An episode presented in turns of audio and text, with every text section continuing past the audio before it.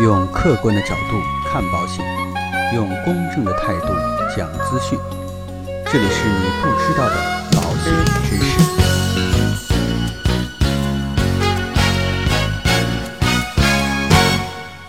好，各位亲爱的朋友们，大家好。今天呢，我们仍然带领大家站在法律的角度来讲解我们保险产品的重要特点。今天跟大家讲的这样的一个保险产品呢，叫做增额终身寿险。那到底什么是增额终身寿险呢？其实很简单，这种保险产品呢是终身寿险的一种。大家可能都听说过，终身寿险是以终身为保险期限，以被保险人死亡为赔付条件的人寿保险产品。而增额终身寿险呢，就是保险金额会增加的一种特殊的终身寿险。那怎么解读增额终身寿险呢？今天啊，我们就从保险合同的角度，对于这种终身寿险的解读，也就是两个关键词。第一个关键词呢是两次杠杆，第二个关键词呢是税收筹划。一份增额终身寿险的保险合同啊，其实相比一般的终身寿险合同，并没有太大的区别，而最大的区别呢是保险金额上面。那么为什么保费不增加，保险金额会增加呢？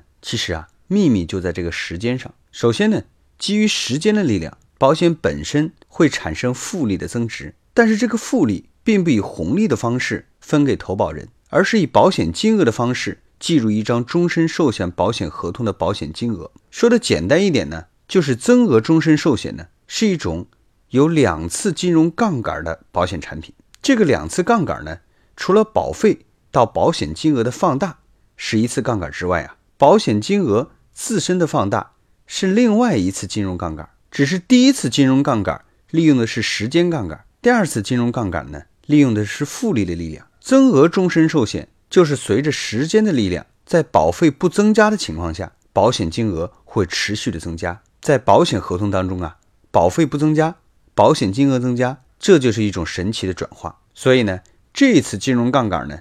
虽然也是利用的保险的复利和时间的力量，但是啊，保险金额的增加到底意味着什么呢？我认为啊，保险金额的增加实际上呢是终身寿险在保险本身产生的收益量化到保险金额的一种反应。但是啊，量化到保额当中最大的意义是什么呢？这个呢就讲到了我们终身寿险第二个关键词，就是税收筹划。那什么是税收筹划呢？其实很简单啊。就是利用合法合规的方式，让自己缴纳的税收降低或者免除。人寿保险呢，是一种非常常见的财务管理领域的税收筹划工具，特别是针对个人所得税和遗产税的筹划。而在人寿保险的各种险种当中啊，以死亡为给付条件的终身寿险或者定期寿险的税收筹划功能啊更为明显，因为寿险最核心的赔付形态就是身故赔偿金。既然是以赔偿金的方式存在，往往就没有个人所得税，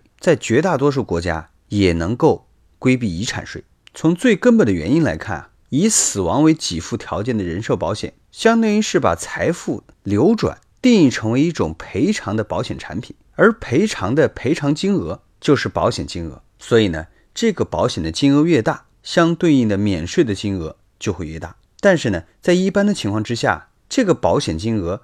在保单签署的时候就已经确定了，一般不会改变。而如果我们反过来看增额终身寿险呢？由于投保人支付保费之后啊，保险资产产生了收益，但是这个收益如果使用保费不变、保额增加的方式来呈现的话，这个保险金额就会放大。说的再简单一点呢，就是保险收益转化成了保险金额。这种方式呢，让免税的额度放大，也让税收统筹的金额放大。这就是我们所说的呀，增额终身寿险通过放大保额的方式做了第二次的杠杆，很巧妙地避开了所得税和遗产税，真的可谓是叫做一举两得呀。所以啊，讲到这里，我相信呢，朋友们就更加加深了对于保险的理解和认识。保险呢，不仅仅是一份保障，如果你把它利用好了，它还是我们财务规划非常好的一种工具。好了，那今天的节目呢，到这里就告一段落。如果说您喜欢我们的节目，